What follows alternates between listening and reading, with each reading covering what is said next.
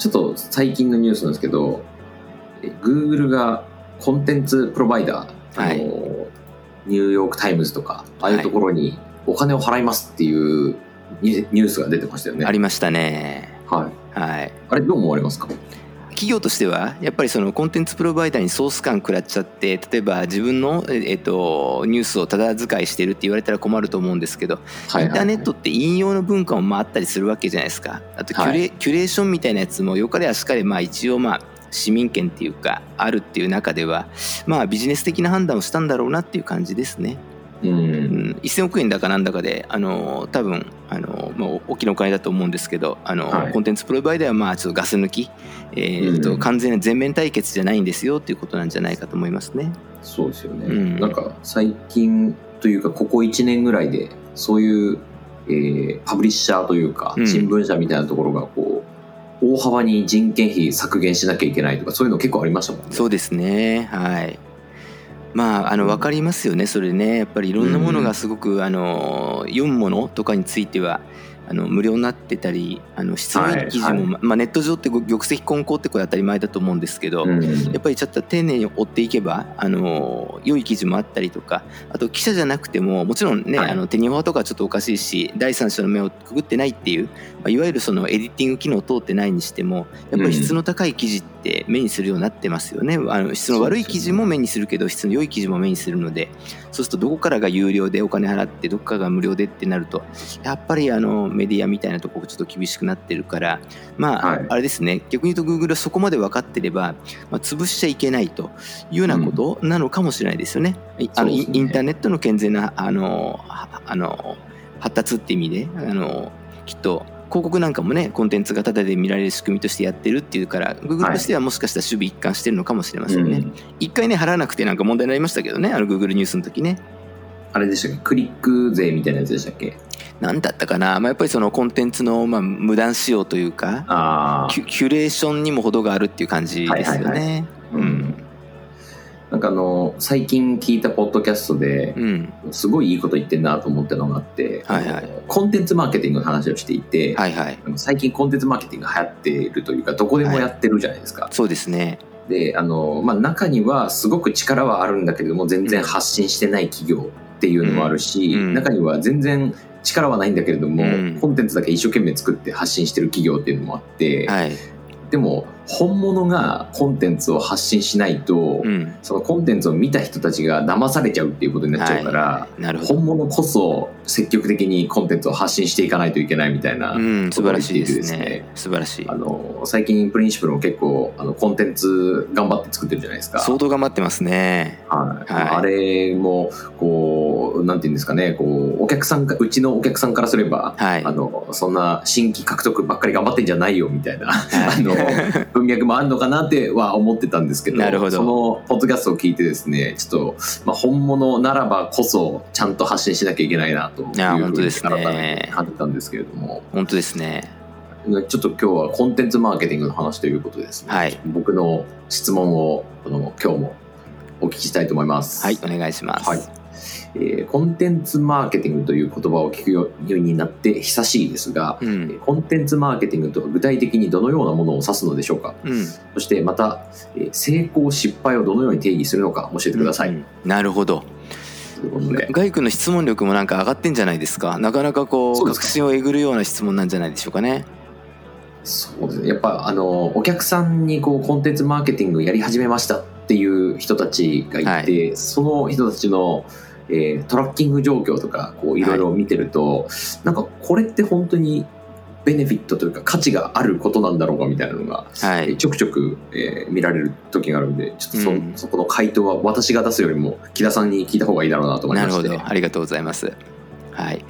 じゃあまずですねコンテンツマーケティングとは具体的にどのようなものを指すのかって多分定義的なものはですねネット上に転がってんじゃないかと思うんですけど、はい。やっぱりあの、えっと、私が主にはまあマーケティングなのでお客様獲得の手段なんだろうなと思いますと、はい、でそうするとお客さんってあのいろんなこと知りたくなるんだろうななと思うんですよね。うん、で知りたくならない人は逆に言うとお客さんじゃないと思うんですよね。例えば私たちが Google アナリティクスの設定をあの代行して間違いないあの設定をしてあげますよっていうサービスがまあ仮にあるとする、まあ、仮にまあ、あるとするじゃないですか、はい、そういう時に Google アナリティクスの設定に困ってない人はお客さんにならないと思うんですよね。はい、で困ると皆さん今時まあググりますと。でそうする時にお客さんと出会うチャンスがあるわけですよね。でその時に出会える、はい、つまりファネルの、えーと、お客様がいるファネルに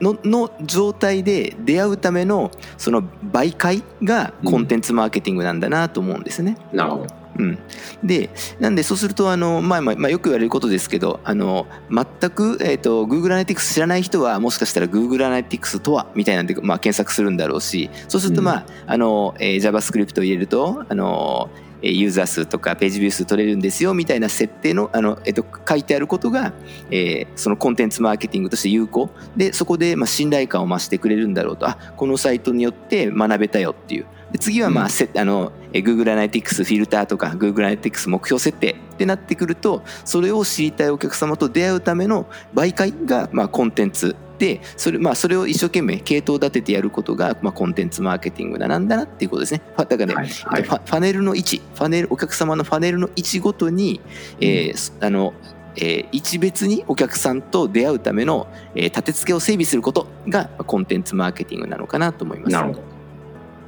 まあ、でも多分これは一般的だと思いますね。まあ、皆さんそう思ってやってらっしゃるんじゃないかと思います。あとは、どのぐらい細かくその、えっと、お客さんのそのペルソナというか知りたいことを、えー、設定していくのかとか、それがどういうあのキーワードであの検索されるんだろうかとか、えっと、どのぐらい、その、じゃあ Google Analytics とはって検索されたユーザーが次知りたいことは何なんだろうかってことを想像したりとか、そこまでいくと多分企業によって千差万別だと思うんですけど、コンテンツマーケティングとはについては今私が言った答えで多分まあ10人いたら9人、まあ、そうなんですねって言ってくれるかなと思いますね。うん、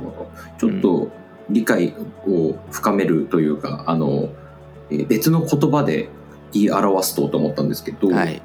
えー、今北さんがしてくださったのはこう購買に至るまでの、うん、こうある人が欲しいものを見つけるまでのこうステップが何段階かきっとあって、はい、でまあ、その人に向けたコンテンツっていうのは例えば読み物をえー、読み物というかブログを書いて発信するであったり、はい、まあ、さらに知りたい人がいたらブログだけじゃ、あのー、物足りない。だからこう、はい、えー、なんか資料をこうその人用に、えー、はい、検討できるような資料を、えー、作ってあげたり、はい。まあ、その情報提供さらにメルマガでやってあげたりとかかそういういろんな、えー、コンテンツを、はい。えー、その段階ごとに当ててあげるんだよっていう、はい。えー、その一つの流れの話があったのと、はい、でプラス、まあ、商材によってこう欲しいものがきっと人によって違いますよねっていうことで、はい、その段階をこう細かく分けていくみたいなあ段階を、えー、縦に分けていくというかそうですね、えー、ある人は ABC が欲しいけれどもある人は A を見た後に、えー、D が欲しくなって Z が欲しくなるみたいな、はい、その、ね、えー、コンテンツ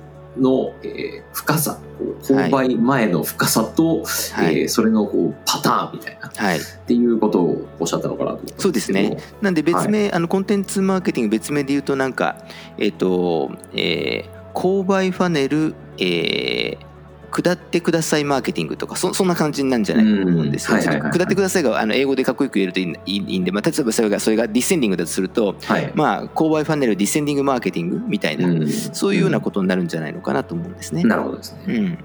あともう一つはまあその過程でもちろんコンテンツを提供するとやっぱりその信頼感みたいなやつが醸成できるとさらにいいかなと思うんですよね。今のやつどっちかっていうとファインダビリティあの出会うっていうあの側面にあの注力して話したんですけどじゃあ出会って「ああありがとう面白かったよ」って言って「あ Google アナティクスそういうことするのねさよなら」って言って金輪際来ない。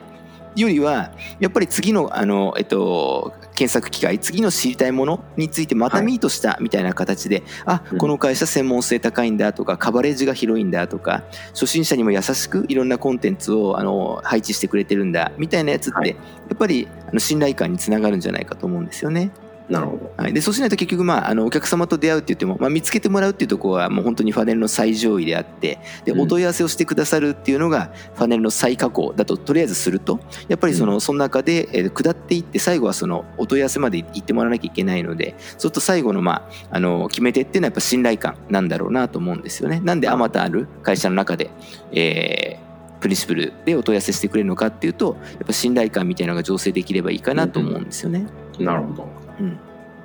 でまあ、そこまでいくとですねあの、えっと、随分組織内でも輪郭のはっきりした何を目的にやってるんだったっけどういうクエリを対象にコンテンツを揃えるべきなんだっけそのクエリでもしカバーしたんであればその次のクエリって何なんだったっけみたいなことを、まあ、立体的にあの設計していけんじゃないかなと思うんですよね。はい。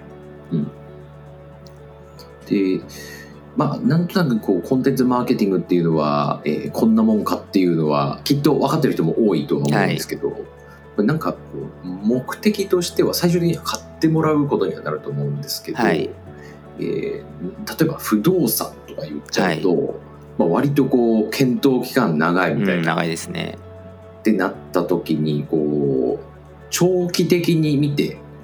何か指標を据えなきゃいけないとか、はいえー、なんかこう購入以外の、えー、何か成功の定義を作っておかないと、はい、長期的に腰を据えて取り組むってことが難しくなるんじゃないかな。そうですね。そう思います。そこってこうなどういうさじ加減でこう KPI を立てていくみたいなことになるのかっていうのが次の疑問だと思うんですよね。はい。あの今あのガイ君が言った買ってもらうは実はもうコンテンツマーケティングじゃ無理かなと思ってましてウェブ上での問い合わせまでだと思うんですよね。うん、その後買ってもらうはやっぱりその、えっと、インサイドセールスだったりフィールドセールスだったりの、まあ、腕の見せ所であって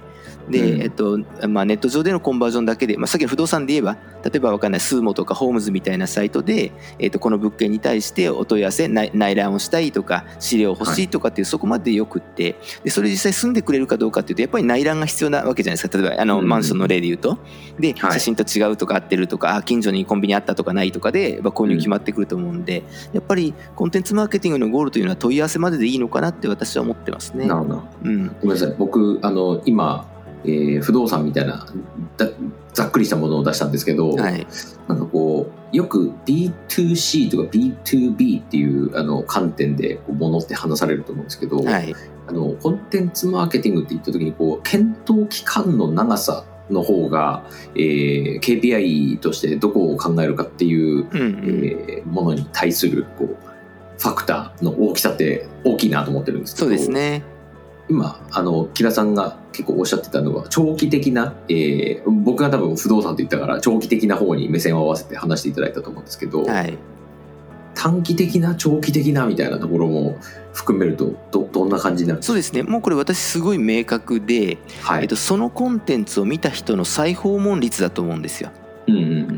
だって再訪問してもらえないコンテンツは、まあ、何らかの形でファネルを下らせてあげられなかったあげられなかったかファネルは下ったんだけど他のサイトに行ってしまったってことだと思うんですよね。なんでやっぱり再訪問率なんじゃないのかなと思うんですね、うん、そうするとやっぱりコンテンツマーケティングって素晴らしいコンテンツが1個あるだけじゃダメで合わせ技だと思うんですよね、うんつまりこの A というコンテンツ見てくれた人はきっと B か B ダッシュか B ダッシュダッシュぐらいなこと見たくなるはずだからそれらのコンテンツも手当てしとこってなんないとやっぱりあのじゃあ、えっと、B, B ダッシュでたまたまそれは検索してくださいましたと。上位に全然全く出てきませんとうちのサイトが、っていうとやっぱり他のサイト行っちゃうのでそれはコンテンツ A が良くても再訪問しないっていうことになっちゃうんですよね。だからコンテンツマーケティング全体の、えーまあ、KPI としてあるコンテンツを見た人の例えば1週間以内再訪問率とか3か月以内再訪問率とか。でその長さこそユーザーの検討期間に合わせていいんじゃないかと思うんですね。なるほどなるほど、うん、少額で、えっと、買いやすいものを買うのに3か月以内再訪問率なんて言ってもあのアホらしくっても買っちゃってるじゃないですか、でも3か月で十分な商材もあると思うんですよね、うん、なので、まあ、コンテンツマーケティング、まあ、一個一個の記事についてもですね、まあ、もしかしたら、まあえっと、再訪問率で見見れることがあるのかもしれないけれども、はい、基本的にはコンテンツマーケティング全体がうまくいってるかっていうとコンテンツ A 見た人の次の再訪問率 B 見た人の再訪問率みたいな感じでどのぐらいのスピードで、あのえー、ファネルを、えー、下っていただいてるのか。でそれが購入期間とぴったり合えばもう100点なわけですよね。はい、なんでやっぱりその、えっと、えーと、コンテンツマーケティングをしようと思って上げているコンテンツを閲覧したユーザーの再訪問率。これ多分、あの、えっ、ー、と、本質に近いので、しかも取るの簡単なので、えっ、ー、と、比較的ぶれない、えー、指標として、KPI として、えー、置いていいのかなと思いますね。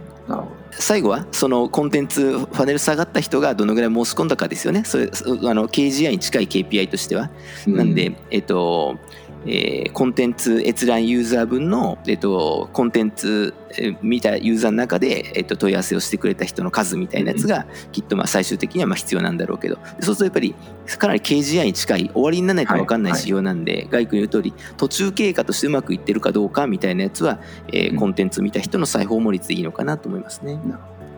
あのここで一個多分あままずここまでの理解については非常にあのスムーズにいったと思うんですけど、はい、えー、この次のこう話として詳しい人がこう聞きたい内容ってどんなものかなと想像した時に、はい、まあ、今こうクッキーがどんどん殺されていっているっていう現状があると思うんですね。ありますね。でそこで結構このコンテンツマーケティングが長期的に時間のかかるマーケティング手法だとすると、はい、どうしていくのがいいんだろうっていうのは、はい、なんか木田さんの考えを聞きたい人がいるのかなと思いまして、はい、そこってどう思われます？かそうですね。これ非常に難しくて今クッキーある前提でお話ししたんで今のあのクッキーがあるんだと、まあ多分納得してくださる方とかあそれでいいんだなって思ってくださる方多いんじゃないかと思うんですけど、うん、結局ですねなくなったとするじゃないですか。もうあの、えーと、クロ Chrome も、えーとはい、ああの ITP 対応しちゃしちゃったみたいなことってあるはい、あると思うんですよね。あでその場合ですねおそらくもうあの相関分析しかないのかなと思ってまして、うん、なんで、えっと、別にクッキー切れちゃったってユニークユーザー数とか、えっと、そのコンテンツマーケティングの総閲覧時間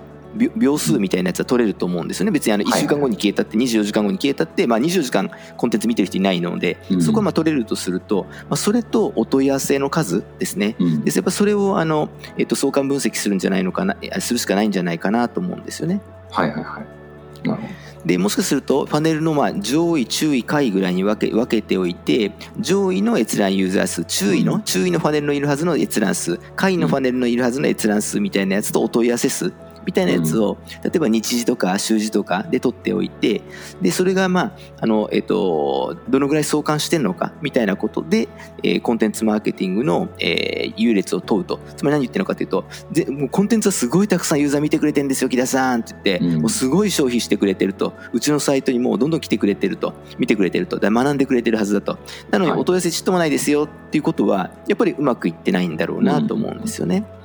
なんでそうするとあの、えっと、信用力が醸成できてないとかプリンシプルって覚えてもらってないとか最後の最後にコールトゥアクションの設計がないので、本当はコンテンツマーケティングの最後に CTA でコールトゥアクションで背中を押さなきゃいけないところ押してあげなきゃいけないところがそこの押しが弱いとかやっぱり広い意味ではコンテンツマーケティングのどこかのまあ不整合というか目的まで持ち込む力が弱いのかなと思うんで。ただまあそこまでいくとまあ僕もねあのあのそんなに高い相関関係はまあ出ないんじゃないかなと思っててなんでその相関係数相関関係をあの調べる、まあ、R2 乗値みたいなやつを比較的緩めにとって、まあ、判断していくしかないんじゃないのかなと思ってますよね。ただいいと思うのはあの、はい、全く無関係ってことはないと思うんですね。あのコンテンツマーケティングやってて全く見られてないのにお問い合わせだけポコポコ入りますってことは多分ないと思うし、はいはい、逆もないと思うんでどっかしらで緩やかには相関してるんじゃないのかなとは思うんですよね。ただまあ難しいのはあのオフラインイベントやりましたとか言ってなんか外部のイベントにあの例えばアドテック東京にあの500万出してなんかシルバースポンサーになりましたみたいなこと言ってると、はい、コンテンツマーケティングやんなくたってお問い合わせ入ってくるかもしれないじゃんよくうちでもあるんですけどトップページにランディングフォームコンバージョンみたいなお問い合わせってあるんですよね。なるほど。はいなんで、まあ、それはちょっと難しい面があるんだけど、でも一定期間オフラインで何もやってないよね、みたいな時もあると思うので、うん、そこでやっぱり相関分析するしかないんじゃないのかな。ただ、さっきのあの、まあ、クッキーがある前提だと再訪問率っていうところだったと思うんですが、はいえーまあ、再訪問率っていうのは、まあ、えーと、最初のコンテンツ見た人が次のコンテンツ見てくれるかっていうことだと思うんで、はい、それとファネルの形自体はそんなに変わらなくて、はい、えー、上部が太ってたらチューブも太ってて下部も太ってて欲しいんだよねっていうところについてはなんかそのまんま同じ考え方が適用できるのかなってちょっとお聞きしてて思いましたね。そうですね。はい。まさにそういうことですね。ははい、あのもちろんファネル下ってほしいので、はい、やっぱそうなるっていうやっぱりコンあのコンテンツマーケティング成功の鍵はやっぱお客様にヒアリングして、うん、えーと、どうやってうちの会社知ってくださいましたか？とかどんなこと知りたくて最初見つけてくださったんですか？とかちょっと立ち入った質問ですけどその次にどんなこと知りたくなりましたか？とかなんか、まあ、そういったのをなんか全員のお客様じゃないにしても仲良くなったお客様に聞いておいてあのこう今のカスタマージャーニーってあのやってる側サービス提供側がやるとほぼ間違えると思うんですよね。ほぼあの的を得ないと思うんですよね。なるほどあの、えっと、西口さんという方もおっしゃってる本で書いてある通りやっぱり実際にあのお客様にヒアリングして実態を伴ったものでやんないと、よくペルソナってなんか35歳主婦で高学歴であの SNS が積極的でなんていう架空の人物をあのペルソナとして描いたりするっていうのは一時期流行ったと思うんですけどやっぱり聞くにこあの越したことはないのかなと思いますよね。うん、うんデータも大事だけれども定性的なところもあの外さないようにそうですね。特にコンテンツマーケティングはそうだと思うんですよね。一番最初のジャーニーのところって、うん、あのえーと、データにはなかなか現れて定量的なデータとしては最初現れてこないと思うんですよね。なるほど聞いたことを検証することはできるんだけれどもあるあるユーザーさんが A の後、さっきガイ君言ったみたいに、えっと、B 見るお客さんもいるんだけど、えっと、Z 見るお客さんもいるんだよねっていうと、うん、なんか2パターンのジャーニーがあるんだなみたいなこと分かると思うんですけど最初それが本当にそうなのかっていうのはあのこっちのサービス提供側の頭の中でかんだけで考えると、うん、外すんだろうなと。思います。あの架空のあのバーチャルな、えー、なんかなんか理想的な意もしない人とか全体の2%のペルソナみたいのをなんかメインペルソナみたいにしちゃいそうな気がしてやっぱそこはやっぱ定性的に聞く方がいいのかなと思いますね。そうですね、うんまあ、今回はコンテンツマーケティングのこう一般的な話をざっくりしていただいたんですけど、はい。えー、もうちょっと詳しく聞きたいとかいう方はぜひペイングでそうですね。そこの部分について例えば再訪問率って本当にどうやって計算するのとか、うん、Google アナリティクスでどこ見ればいいんですかとか何もしない Google アナリティクスで取れるんですかとか可視化にいいツールは何ですかとか、まあ、たくさん話せることあると思うので、はい、もしこのテーマを気に入ったらぜひ質問してください。ありがとうございました。はいこちらこそありがとうございました。楽しかったです。